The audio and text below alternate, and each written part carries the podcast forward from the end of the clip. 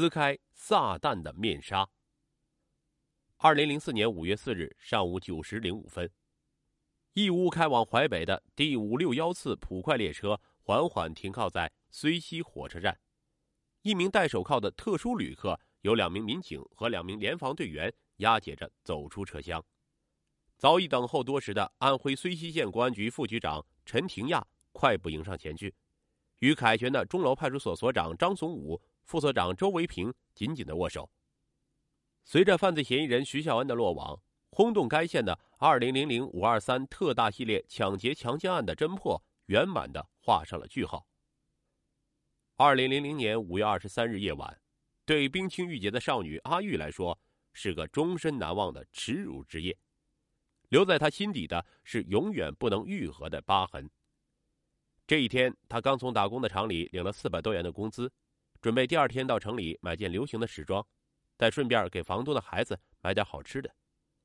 晚上九点多钟，阿玉就带着笑容进入了梦乡。忽然，他被一阵响声惊醒，有人在拨门叉子，声音虽然很轻，但在寂静的深夜听得却非常清楚。他下意识的看了看夜光表，凌晨两点钟，便顺手拉亮了电灯。拨门声仍在继续。阿玉猛然意识到是坏人，他本能的喊了起来：“姐，快起来，快起来！”房东的男主人在外地打工，家里只有二十八岁的女主人带两个孩子在家，就住在隔壁。但东边房内却没有一丝声音。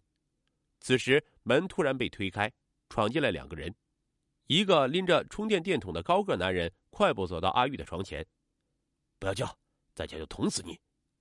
阿玉惊恐的躲到床角。那人头上戴着防尘帽，脸上罩着一只白色的大口罩，只露两只眼睛，右手拿一把明晃晃的匕首。他的身后是一个矮个，和高个一样的装束。阿玉异常害怕，再也不敢吱声了。高个又问道：“你工资放哪儿了？”“还还没有，没发下来。”阿玉哆嗦道。高个朝阿玉脸上就是两拳：“还想骗老子？明明厂里发钱了，还说没有！”给我找找！矮个到处翻了起来，在靠东墙的柜子里找到一个小钱夹，里面是刚发的工资。阿玉哭着说：“那是我这个月的生活费。”高个眯着眼揪着阿玉丰满的身体，露出一丝狞笑：“生活费，老子今天叫你好好生活生活！”说罢，一把把阿玉拖过来。阿玉急了，拼命的挣扎，想把他脸上的口罩抓掉。高个一边躲闪，一边拳打脚踢，打得阿玉眼冒金星。矮个扑过来，死死按住阿玉踢疼的双腿，阿玉一下子昏了过去。当阿玉醒过来，两个歹徒早已不见了踪影。他呆呆的坐着，不敢相信刚才发生的一切。许久，他摇摇晃晃的站起来，一边穿好衣服，一边打开门去喊房东。西屋里发生的事情，房东听得清清楚楚。但怯懦和恐惧使他不敢动弹一下，只是躲在被窝里瑟瑟发抖。阿玉躺了整整三天，不吃也不喝。第四天上午，恍若经历了一个世纪变故的他，毅然走进了睢溪县公安局新蔡派出所的大门。接到报案后，分管刑侦的睢溪县公安局副局长陈廷亚、吉令刑警大队大队长刘道勇率技侦人员赶到现场。随后，负责新蔡地区刑事案件侦破任务的。二中队中队长张云峰带着他的队员在新蔡镇驻扎了下来。张云峰在新北村走访时，无意中听人说新北村有好几家遭了小偷。说者无意，听者有心。张云峰找到了遭小偷的这几户人家。刚开始他们还支支吾吾，不敢多说，但直觉告诉张云峰，这里面必有隐情。于是他和一名侦查员天黑以后再次来访，终于感动了受害人。破获了形形色色案件的张云峰吃了一惊，原来从一九九九年六月至两千年五月的近一年的时间里，在新北一个村竟然发生了七起蒙面入室抢劫、强奸案件，而受害人均因顾及声誉未向公安部门报案。在距新北村约五华里的王庄村，另一组摸排人员也发现了六七起类似案件，两个村庄的受害人当中，既有十多岁的幼女，又有六七十岁的老太太。案件引起各级领导的高度重视。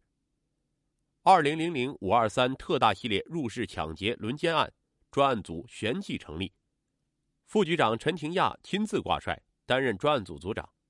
刑警大队长刘道勇、时任新蔡派出所所长张青任副组长。专案组通过对这十几起案件的细细甄别，发现至少有十起案件可以并案侦查，因为他们有着共同的特征：一、作案时间均选择在凌晨两到三点时；二、犯罪嫌疑人均为两人，且头戴防尘帽、脸套白口罩；三、持刀和充电电筒；四。侵害的对象均为单身妇女。新蔡镇地理位置十分复杂，它南临淮北烈山，西接睢溪县城，北至市区，东面是绵延的大山。镇内厂矿林立，特别是水泥厂和小煤窑众多。在上个世纪八九十年代，曾以乡镇企业发展迅速而一度红火。镇内多数家庭都在水泥厂打工的经历，防尘帽是这一地区的特色。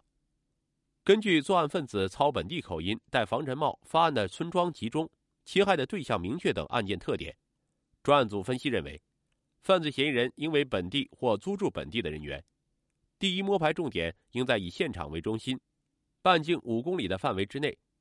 专案组立即进行了分工，刘道勇大队长率人向淮北市烈山公安分局等相邻公安机关通报案情，以求扩大线索来源，加强周边地区协作。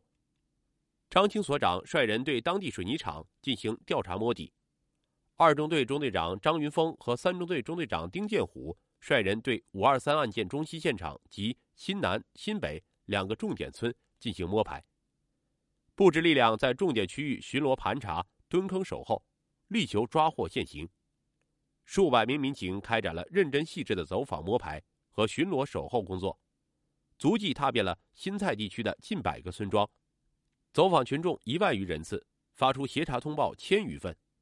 专案组在派出所会议室里搭起地铺，并立下了“不破此案绝不收兵”的警令状。一年多来，侦查员们睡地铺、吃方便面，山路弯弯，崎岖难走，侦查员的鞋子都磨烂了好几双。守候的民警昼伏夜出，生物钟完全乱了套。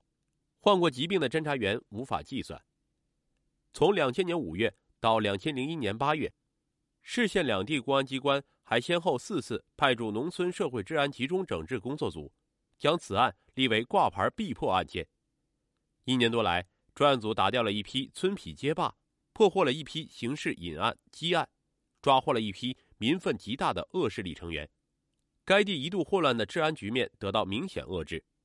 但五二三系列案件的两名犯罪嫌疑人却像突然从地球上蒸发了一样，消失的无影无踪。为了给参战人员打气，县委县政府领导和县公安局局长申作洲、政委李兰群多次前往专案组驻地慰问。他们坚信，只要有恒心，铁签也能磨成针。要求摸排工作一定要细致再细致，绝不能让可疑人员从手心里漏掉。有局领导坚定的信心，所有的参战人员始终保持高昂的战斗意志，为突破案件打下了坚实的思想基础。正当侦查工作陷入僵局之时，二零零一年八月，与新蔡镇毗邻的烈山镇又突然冒出了两起类似案件。那是一个虔诚的基督徒，一个七八十岁的老嬷嬷，一生信奉“恶有恶报，善有善报”的教义，但他怎么也没有想到，自己一生做尽善事，为何落得如此报应？当侦查人员询问他时，他仍双手合十：“主啊，捆绑撒旦！”细心的侦查员谢武连忙找来圣经，在马太福音一章中查到，撒旦就是魔鬼的别名。老嬷嬷正用她特有的方式诅咒干尽坏事的两个恶魔。那天天很热，老嬷嬷到半夜一点多钟才睡着。突然，他被一阵击掌声惊醒，借着月光，他看见屋子里站着两个陌生人，头上都戴着防尘帽，戴着白口罩。他很害怕，就下意识的跪起来，嘴里念念有词。主啊，捆绑撒旦！两个家伙显然对后一句话不明白，朝老嬷嬷踢了一脚。什么主啊神啊的，快拿钱来！见他仍跪着不动，两人便到处翻了起来。在翻走了老嬷嬷仅有的一百多元钱后，两个歹徒将可怜的老嬷嬷按倒在地上。这两起案件与新蔡地区系列案件极为相似，应并案侦查。烈山公安分局为此抽调出十名民警协助县局作战。